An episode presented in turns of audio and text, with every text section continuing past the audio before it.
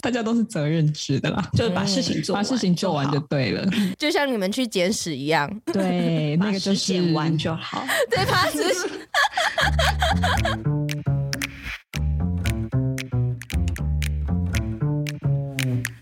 Hello，欢迎来到 Very Real 但不正经的户外平台，这里是户外人说说。Hello，大家好，我是 Alison。这一季的主题是 LNT 无痕山林，也是我们这一季的最后一集。那这一集呢，我们就来聊聊无痕山林的第二个原则：适当维护环境，处理垃圾。你们有印象前几年震惊全台海龟鼻孔插着吸管照片吗？当然，我自己啊是觉得这张照片并不是只单纯海龟这件事情，而是他是想表达说，目前我们的海洋啊正在被污染，甚至影响到海洋生物的误食。但你们知道，让台湾人引以为傲的山林，近年来登山客称一定要亲自走访的天使的眼泪嘉明湖。居然也验出了百分之百的微塑胶，甚至在水路的排遗里呢，也检测到了微塑胶。你们两个为什么要偷偷微笑？没有，我想说，哇，你看得好认真。所以 这一集我就请到刚刚偷偷微笑的绿色和平专案主任唐安跟研究员 Jenny 来与我们分享嘉明湖跟玉山塔塔家捡屎的过程，还有研究出来的报告。Hello，唐安跟 Jenny。你们好，Hello，Hello，美少女你好，美少女你好，你好，那就请我们的唐安跟 Jenny 先自我介绍一下，你们是负责绿色和平的什么样的计划，然后是什么样的契机加入这个组织呢？哎，好，大家好，我是唐安。然后我在绿色和平做的工作，我觉得它就是一个 PM 的概念，去策划、去发想专案的人。然后呃，我这几年来做的。议题主要是在减塑这个部分，就是塑胶的污染还有塑胶的危机，我们怎么样去针对这样子的环境危机，然后可以在前端就是做一些什么事情这样子。我为什么会加入绿色和平？哦，这是一个很好的问题。我其实就是在 一零四上看到就去投履历了。其实我加入之前，其实也不太知道绿色和平是一个什么样的组织，然后那时候就想说，哎呀，去面试看看好了。然后来这边就就在办公室环境不错，这个回答我会很烂。我们福利真的很好，没有啦，是真的。我其实加入之前其实还不太知道绿色和平是什么样的组织，但是那个时候我呃就是在研究所念书回来之后，就觉得我想要从事 NGO 方面的工作，社会议题啊，或是环境议题这上面就是可以做一点事情这样子。然后所以就上网找了一下，就发现绿色和平这个组织，我就进来了。本身在读研究所的时候就是这样的科系吗？对，我其实研究所的时候念的比较就是国际发展啊、国际关系，还有 NGO 的一些规划、呃，组织发展这样这个部分，所以就想说，哎，回来台湾之后也可以就是把我学到的东西真的变成我的工作这样子。那你做了多久的工作？这个我今年应该已经是第四年了。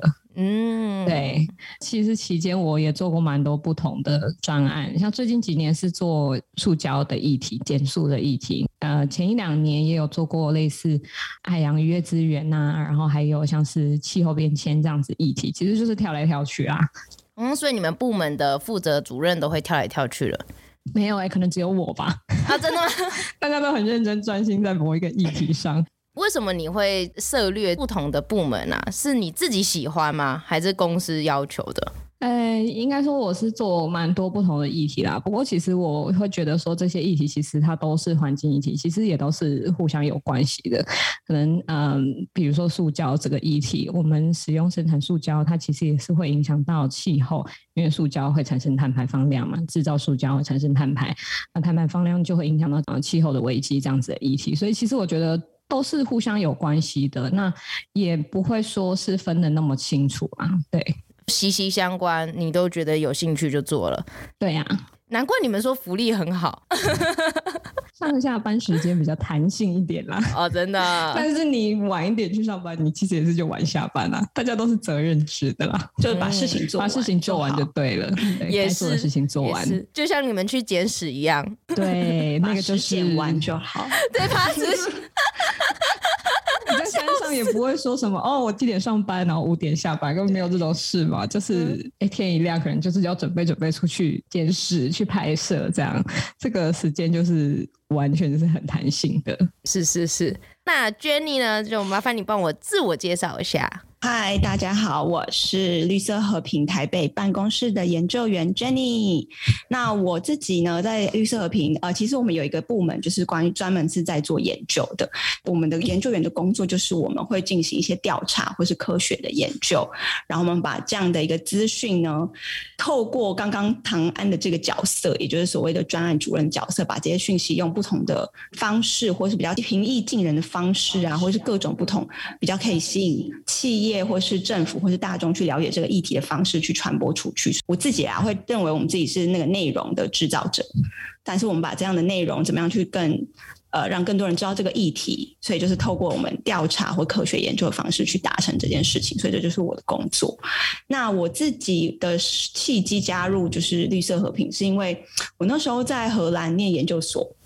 我自己是念就是环境政策的啦，就就环境科学相关的东西。然后那时候在国外的时候，其实也是当初就是有接触到绿色和平的呃志工们环境倡议的活动。然后在我们课堂上，其实绿色和平很多的倡议也是我们的教材。对，所以那时候其实就对绿色和平有一些了解，然后呢，回来台湾就其实是想回来台湾做关于相关 NGO 的工作，就环境 NGO，所以就哎刚好看到一零四，哎有在真人，就 又是一零四，我没在帮一零四打广告，哎这样好吗？我刚刚想到就是因为 Jenny 在讲，然后我就突然想到说，为什么会就是继续待在绿色和平，就是。因为绿色瓶它是一个国际的环境组织嘛，就是 Jenny 在荷兰其实也有听过，然后本来是从嗯一些欧美国家开始发起，然后传到台湾来，然后我我觉得进来之后，其实发现到说，因为我们在做环境的议题，它其实是很不分地区的，因为你一个地方的嗯环境污染其实是会影响到其他国家，就是它是不分国界的啦。那我觉得在这样子的地方工作，其实它的资源是啊、呃、相。相对来说比较多的，然后你其实也同时有很多那个契机，是可以跟其他的办公室一起去共同推动一些议题或者是专案这样子。所以我觉得在这边其实呃接触到的面向是蛮广的，然后可以做的事情也很多。嗯，你的意思是其他办公室是其他国家吗？对，在二十几个国家都有设立那个绿色和平的办公室。那有时候可能，比如说像呃，有一些议题会是区域一起推动啊，比如说像亚洲地区，嗯，推动一些共同的，比如说哎，电子产业转用再生能源这样子的专案，那可能是亚洲地区呃三四个办公室一起推动这样子。这个时候其实资源就是可以互相共享。那会不会在办公室跟办公室之间会有一些文化上啊，或者是语言上的一些隔阂？隔阂倒是不至于，但是对于倡议，就是比如说我们要去谈一些议题，好了，是呃，怎么样去跟大众沟通，其实很重要的一环嘛。但是每个国家，就像你说的，它文化基础不同，嗯，那他会比较愿意接受的倡议方式也不一样。呃，有在这个国际的 NGO 工作，有一个好处是，你可以去学习很多不同国家在做倡议的经验。嗯，那同时你也可以看到那同样的地方在哪，因为其实议题就像刚刚唐然说的，其实很。很多环境问题是每个国家都会碰到类似的，因为文化的不同，所以你在做倡议的时候的方式也会很多不同。那其实大家就会去分享啊，哪里好，哪里不好，然后做一些交流。这个东西的确是蛮宝贵的经验。好，我觉得我们在全球吧，应该比较有名的，应该是我们做的一些行动。我不确定美少女有没有听过一些。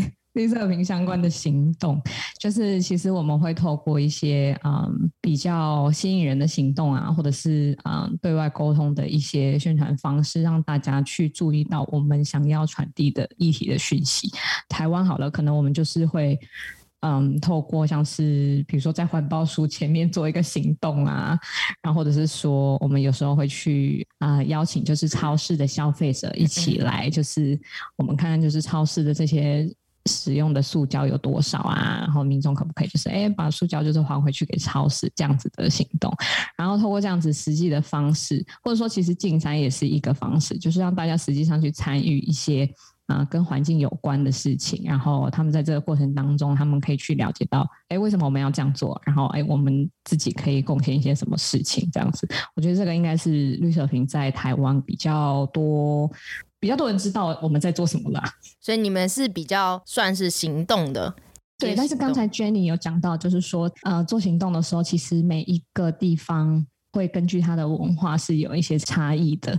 可能在其他西方国家，他做的行动是，呃，也许是比较激进一点的。可能在台湾或者是亚洲的人看起来是比较激进一点的，但是因为那个地方的文化，他们其实在比如说对于环境的倡议啊，或是抗议这种，或者是嗯一些比较激进的行动，其实是已经在他们日常生活中很常发生的事情，所以那边的啊。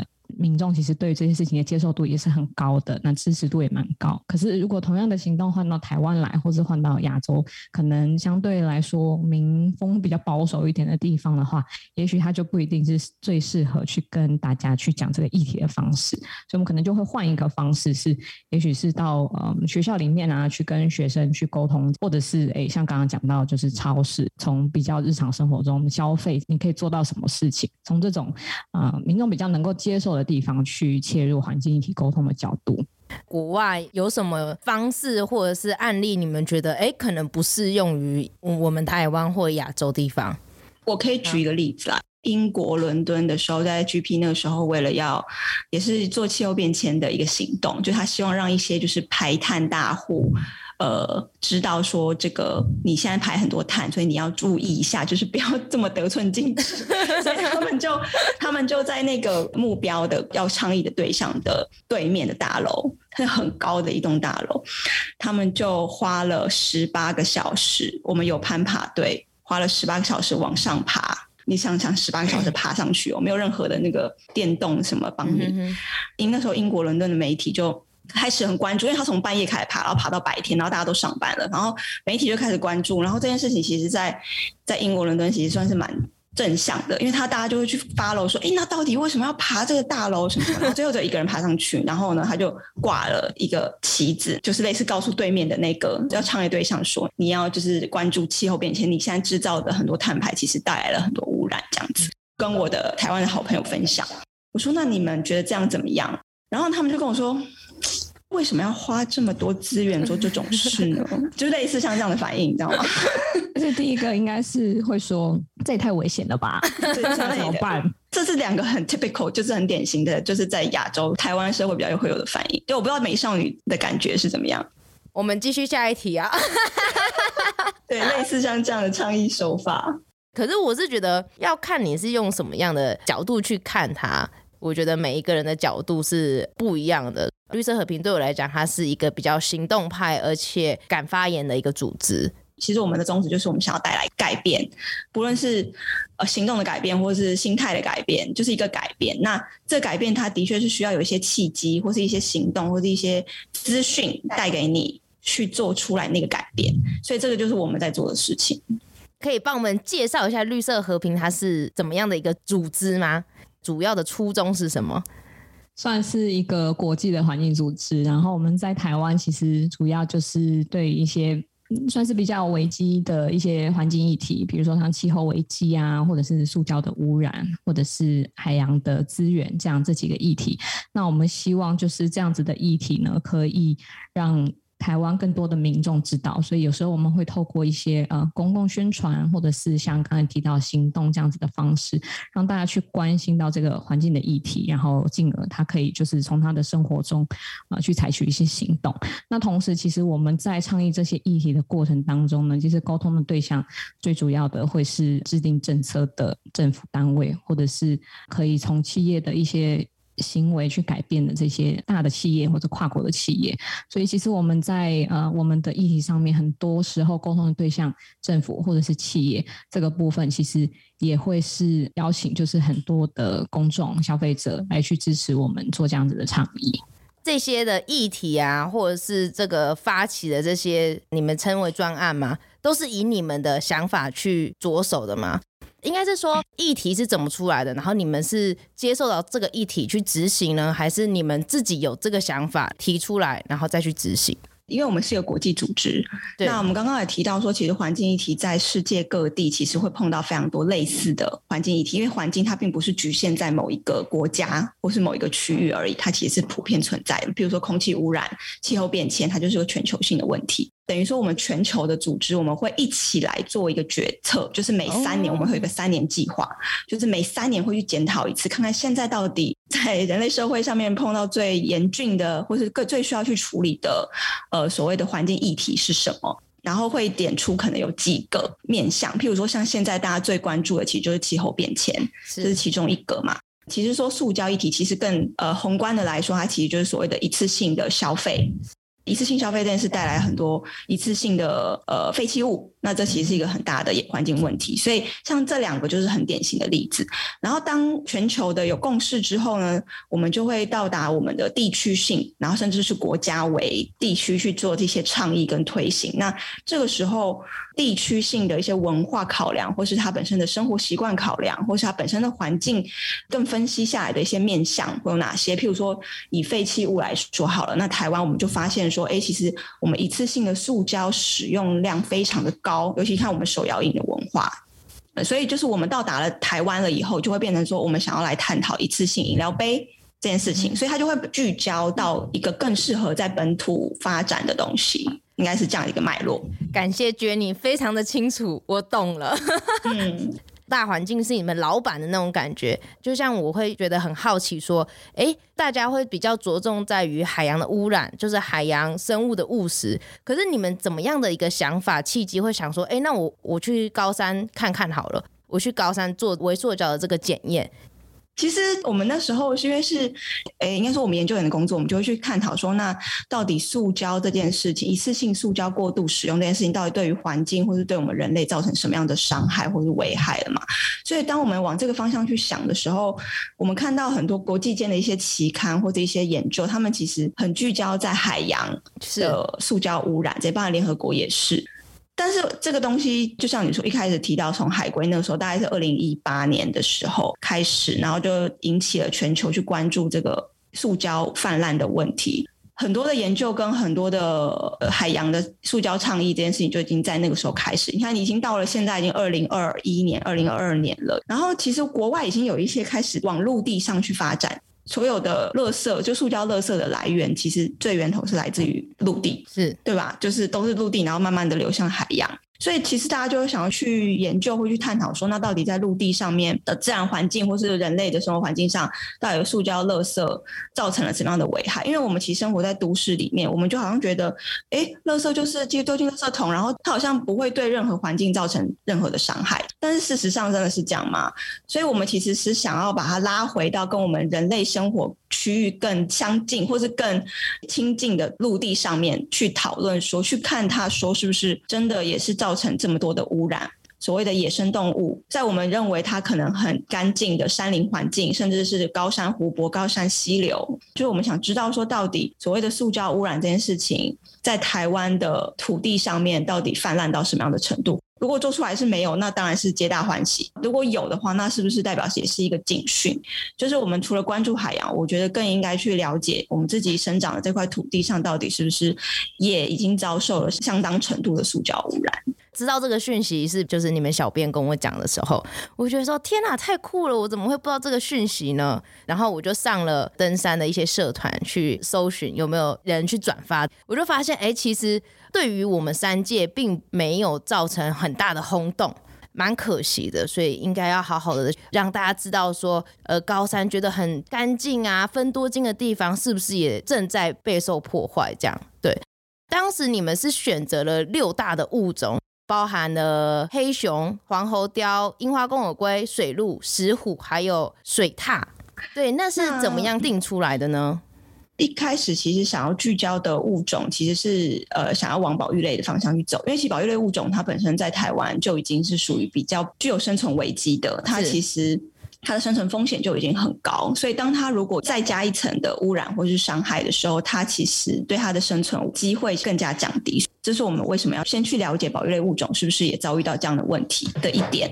然后，另外为什么会是这六大呢？其实我们那时候考量是希望可以从不同的区域跟不同的栖地来选取这些物种，因为想了解是不是台湾各个地方的呃野生环境都已经有遭受到这样的问题。所以像是台湾黑熊啦、黄喉貂，就是属于在比较靠近玉山国家公园的地区，那它其实就是高山森林。是。那像樱花公吻龟是雪霸国家公园嘛，那它七家湾溪它属于高山溪流。那台湾水鹿的话，其实也是偏向高山环境，但是它更依赖的是高山湖泊，因为它需要去喝水。嗯，好，那它也是临水而居的动物这样子。那像石虎跟金门水獭，它就是比较呃浅山地区了，或甚至是平地。那像石虎，它就是属于在南投苗栗一带的浅山地区。像金门水獭的话，它比较特别，是因为是在金门才有。那金门的话，它其实是自然环境跟人类生活区非常非常靠近的一个地方，因为它就是小小的一个岛嘛，所以我们也想了解。那在像金门这样子，其实我们一般人会觉得它的开发程度并不如同台湾这么高的时候，它是不是也其实遭受到的环境污染，其实比我们想象中严重？这也是我们想要去了解的。现在这几个物种都已经采样完成了，对不对？对。那你们两位是都有全程的参与吗？大部分都有，但不是只有我们两个人啦。嗯、因为每一次去的时候都是一个大工程。最一开始去的时候，台湾是刚疫情嘛，一开始都是封山的，就没有办法进去。然后那个时候其实要进去，要申请进去，一些交通啊、住宿的安排，那时候因为疫情蛮多限制的，每一次上去都是一个大工程啊。嗯。像是你们现在出来水路的这个，主要是找屏东科技大学的野生动物保育研究所的翁教授是吧？那其他的物种你们一样就是找相对应的研究员吗？还是因为我本身有在登山，光是看那个黑熊，我都不知道去哪里找了，你们还要去找黑熊的粪便？对，其实就像美少女说的，就是对我们来说，要开启这个研究案，它的确是一个很新的尝试。是。那在研究的设计上面分了两块，那一块就是所谓的采样本嘛，就是我们要去找这个动物栖地的样本，像水啊，然后呢，再就是动物本身它粪便的一些样本。那另外一块的话，其实是属于检测面的，就是你当你样本采回来要进到实验室，那就是另外一个团队。那就像你说的，我们其实对这些野生动物也不是非常了解，因为不是本科系出身的嘛，所以我们其实就必须要去找所谓的专家来帮助我们，去告诉我们说，哦，哪里哪里有。他们是常常生活区域在哪里？譬如说水路常生活在哪一些地区？然后呢，那他们在哪里活动？什么季节会比较多？然后呢，我们应该要怎么样去做采样？采样的时候要注意一些什么事情等等的。其实这都是要去找不同的团队。所以像我们有六大物种，我们就找了六个团队，就六个专家就对了。对，六个专家团队。然后在这个过程中，我也就是感受到台湾生态界的热情。怎么说？大家真的都是义务帮忙，就是你也知道，台湾很多生态的研究专家，他们其实本来就是要去做很多野外调查。那其实我们就是跟着他们上山，然后在他们的呃做研究之余，还有心力一起来帮助我们去找到我们的样本，然后给我们很多的呃指导。所以有什么比较特别的专家或单位吗？除了我们现在知道的屏东科技大学之外，你应该也知道郭雄吗？哦，黑熊是郭雄主要的。呃，郭雄我有帮助我们在前期要上山之前，跟我们分享他之前的一些经验，跟在哪里可以找到，嗯，然后甚至也安排我们的行程等等。他其实帮助我们非常多。对，然后还有像是，是郭雄，他现在也是在那个野生生态环境顾问公司，就是江博士他创立的一个环境顾问公司。他们其实还有在做黄喉貂的研究，所以黄喉貂的部分，我们就是跟着他们一起上山去找。像樱花公文龟的话，我们就是跟着中兴大学的何琼文老呃助理教授，那他们的团到七家湾溪，就是这是我们第一次有机会可以进入到保育区里面。七家湾溪真的是一个世外桃源，就到那边去做很多采样，包含水的啦，还有它的呃樱花公龟的本身的食物、昆虫的一些采样等等的。哦，对，因为樱花公尾龟它在水里面，所以你们采样的是水质跟它的食物。其实我们本来也希望可以找到樱花公尾龟的鱼体。对，我们希望可以做一些测试，但是因为我们不希望因为研究的关系去做杀生的动作，所以呢，我们目前然后也找不到自然死亡了。对对对对对，是慢慢的在等待。那樱花公尾龟它的食物是什么？呃，它其实吃蛮多东西，但是它主要会吃昆虫，所以我们在它的七家湾溪的溪流里面，用了一些特殊的方式采集到了一些它的昆虫，这样子。水鹿当初为什么会选择嘉明湖这个地方？因为其实也是碍于我们研究的时间跟资源啦。当初其实我们会选嘉明湖，还有一个原因是因为黑熊。嗯，黑熊它本身比较常出没的地区，其实我们那时候讨论过，大概就是中央山脉的从玉山以南，其实就是它活动的蛮大的一个区域，还包含东部嘛。那那时候其实水路本来一开始是聚焦在就是玉山国家公园，就是鹿林山那一带。安东军没有上去啊，因为就比较难，所以没有那么厉害。对，应该是说我们也考验，就是你知道时间啊、金钱啊等等的，然后还有就是人力资源等等。对，因为有时候我们上去的时候不只是我们两个人啦，嗯、那有时候会有一些呃负责拍摄的同事一起上去，那他们可能不是那种专门做高山摄影的团队，嗯、他们架器材就很重嘛，所以我们可能没有办法说整队一起到那个路途会需要比较遥远的地方去。对啊，最后所以在水路的部分，就是才是选择像嘉明湖，然后还有那个比较容易到达的那个玉山国家公园的那几个步道那边。对，因为我那时候就觉得蛮好奇的，水路最多的应该是能高安东军这一段啊，怎么你们没有到那边？而且那边又超多湖泊，每个湖泊都去装一点，装一点，其实是有些考量的。嗯，整个包含摄影团队这样，总共是几个人啊？像如果要去山上的话，人就会稍微少一点，可能四五五六个左右吧。但如果是去比较容易到达的地方，像金门啊，门就是平地嘛。嗯、然后七家湾溪也算是开车可以到吧？对对对，就是算是容易到达，交通可以到的那个人就会比较多。我这边补充一下，因为我们会尽量让团队不要这么多，因为其实我们去到的地方大部分都是保育地，是尽量就是以最低去减少对当地的影响是最主要的，所以我们还是尽量的会把人数控制在最多不要超过五六个人左右，就是用最少的人力成本完成这件事，尽量不要去侵扰这些野生动物啊，或者破坏环境这样子的事情。而且小团队其实活动上应该也比较方便吧，尤其是在 山山林里。这样我问一下，你们平常是有在登山吗？我有啦，哦有，我是普通人的登山。你的我才会跟你说，就是采样完很累。不过因为采样又更。辛苦一点，因为他们除了那些登山装备啊、那些粮食之外，那个水真的很重，因为我们至少一个样点都要带三三公升，至少三公升的水嘛。嗯、然后我们又是用不锈钢瓶装，我们不能用塑胶瓶装，所以真的很重。因为如果塑胶瓶的话，可能会影响到那个样本的它原来的样子，就是可能可能会被污染、啊。对对对，所以就变成说要用不是塑胶的材质，那它就会很重。哇塞，那代表你们的负重能力啊、体能都超好的。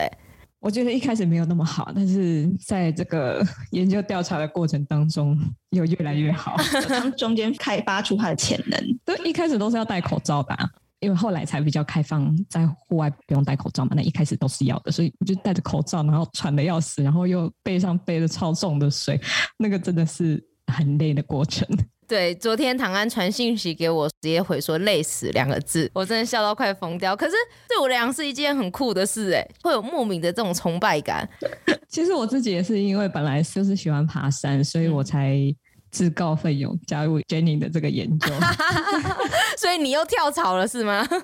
他一开始这个研究的时候，就是有在找说有哪些同事可以一起去山里面采剪这样子。那、嗯、我们说就说哦，我要去，我要去，因为这样我可以趁机去爬山这样子。有没有假公济私？这样很赞啊！工作还可以去爬山。对啊，这样真的超棒的。对啊，然后我其实还有一个我觉得比较特别的地方是，第一个去采样的地方是玉山国家公园那边嘛，去采水路的样本。那其实，诶，如果有去过的朋友可能会知道说，那边我们是去那个鹿林山、林子山那一带，它是蛮亲民的路线。可是其实我们并不是在那一些步道上面去裁剪样本，因为水路它不会在那里出现。它会出现的地方，其实都是在步道的旁边那些林子里面，或是兽径那些小的地方啊，他们就会沿着那些兽径去，嗯、呃，对，上厕所这样子。所以其实要裁剪的时候，你是必须要去跟着他们的那个兽迹，就是走那个，就是把自己想象成是水路这样子，然后跟着他们进去那些地方。然后那些地方，因为它都不是已经开发的步道嘛，所以是蛮难走的。然后要扛那些器材，所以走完其实就是小腿爆炸的一个 行程，这样。对啊，然后就是裁剪这些样本或者是水的过程当中，其实我们会尽量就是模仿这个动物或者这个物种它去平常去喝水的一个姿态。所以你在取水的时候，那个美少女有没有看过我们网站上的照片？就是有一张是你要趴在那个水池旁边，就是。模仿一个水鹿，它就是平常会去在那个湖里面喝水那个动作，这样去取水，就是尽量做到，就是动物会平常会用这样子的姿势去喝到的那些水，我们就把它采起来，这样子。所以我觉得这个还蛮有趣的。有，我有看到你们的照片跟影片，你们在捡这个排遗的时候，还是要看它的湿度，对不对？新鲜度、湿度。对，其实这个也是研究团队帮助我们很多地方，他们就是会告诉我们怎么样去辨识，除了它是不是这个物种之外，另外就是它的新鲜度怎么样。其实它有帮我们做很多的勤前教育，譬如说，你看它的湿润度，看它的颜色，这样绿色的，对，然后 水鹿的大便是绿色，对，就是知道说肛门出来之后呢，并没有在这环境中待太久，因为其实在环境中待久，它受到环境中的其他有可能的污染。的机会又更高，所以我们就尽量要避免这样子的状况。像我觉得蛮好奇的是，你们会不会踩错大便啊？体积上面啊，或者是在采样的时候，老师一样都会在旁边说：“哎，这个是对的，这个不对的，这样吗？”对对对，基本上老师都会在旁边帮我们做就是鉴定。那基本上大部分的物种，它其实是可以透过。呃，外观就可以看得出来的。那像比较特别的是黄喉貂这个物种，嗯、它黄喉貂的这个，因为它是貂类的话，它其实跟黄鼠狼它的 cousin 就是它的表亲，其实它们的便便的形状蛮类似的，就是属于麻花状这件事情。嗯、那所以像这个东西你没有办法用肉眼去判断的时候，我们就也是有另外一个很佛心的团队，就是帮助我们做鉴定这件事情，就是台北市立动物园的一个研究员。就等于我们样本采完以后，我们分一半给他，然后他帮我们去鉴定说，OK，这到底是不是黄喉貂的粪便？所以其实有一些粪便是需要经过这些过程的。光是捡是一个工程，检验的时候也是一个大工程。对，那你们在捡起来的时候怎么样保存下山的？因为你们在山上那么多天，或者是要怎么样保持它的新鲜度？什么样的容器去装会比较不会污染啊，或者是比较完善的带下山？就因为我们主要想要检测的东西就是塑胶碎片或塑胶微粒嘛，是，所以我们其实重点是确保它，就像你说它粪便的新鲜度等等，然后确保它不会在高温之下，就是如果到了平地，它温度比较高，因为温度越高的时候，它就比较容易进行一些裂解状态。这个时候，我们就是最主要的保存方式，其实就是降温。我们就是都有准备大冰桶或者是冰保冰袋，然后呢，放进很多的那个冰块啊等等的。制冷剂等等的这些东西，然后确保它的温度是低的，把它带下山。那像保存上面，我们其实也是要避免它遭受其他污染，所以我们一开始就是会用铝箔纸，铝箔纸把它包起来之后，再把它放进到袋子里面，这样就避免它会跟塑胶袋等等直接接触。这样子，但我们还是要确保它密封啦。那你们在山上待几天呢、啊？去到比较高山的话，应该至少要五六天要吧？对，最长的是不是大分黑熊那一次嘛？嗯、那个是最长的嘛？对。那个地方，因为它是那个八通关古道的东段，嗯、光是走进去就要三天。然后我们在那边就是驻点，就因为在大分那个地方比较容易发现到黑熊的排遗，那边比较多黑熊嘛。然后，所以我们在那边就待了两天，然后之后再走出来。整个行程大概六天左右，这样就光是走进去就要三天。三天好好玩哦！这个行程我个人非常推荐，不是 不是研究行程，就是因为我其实也是第一次去到那边，那边其实是非常少有呃一般的登山客会去的。然后呃，其实我们一开始也不知道说那边的环境会是怎么样，所以这一趟行程其实有跟就是花莲玉里那边的卓溪乡登山协会的两位大哥，就是协作大哥，有跟我们一起进去这样子。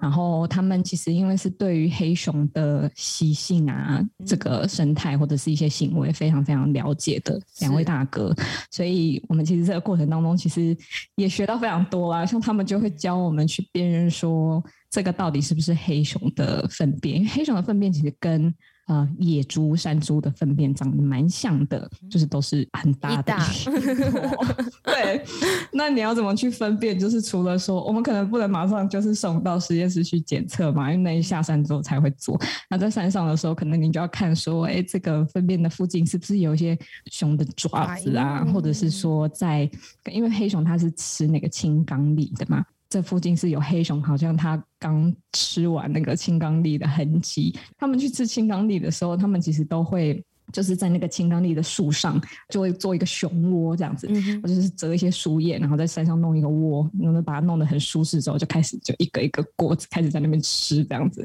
所以你就可以。判别到说哦，那边是不是刚才或者是可能前几天是有黑熊在那边吃过大餐这样子，然后它下面如果有一些排遗的话，那非常高的几率就会是黑熊的排遗。对，所以这一个过程我觉得也学到蛮多东西的啊。就是就是除了呃生活习性啊，它的排遗长什么样子之外，其实我们这一趟就是也有看到蛮多一些以前的原住民生活的一些遗迹这样子，所以觉得这一趟旅程其实学到蛮多的啦。还有体力大爆发，就是 以前都没有走过这么长的，呃，就是要负重这么重的一个登山路程这样子。然后这次就是真的就是体能或者是知识方面都训练到了这样。我们这里的来宾呢，来我的工作室，就是有无限的酒可以喝。真假的？那我们应该要下去的，而且边喝边录应该蛮有 feel 的。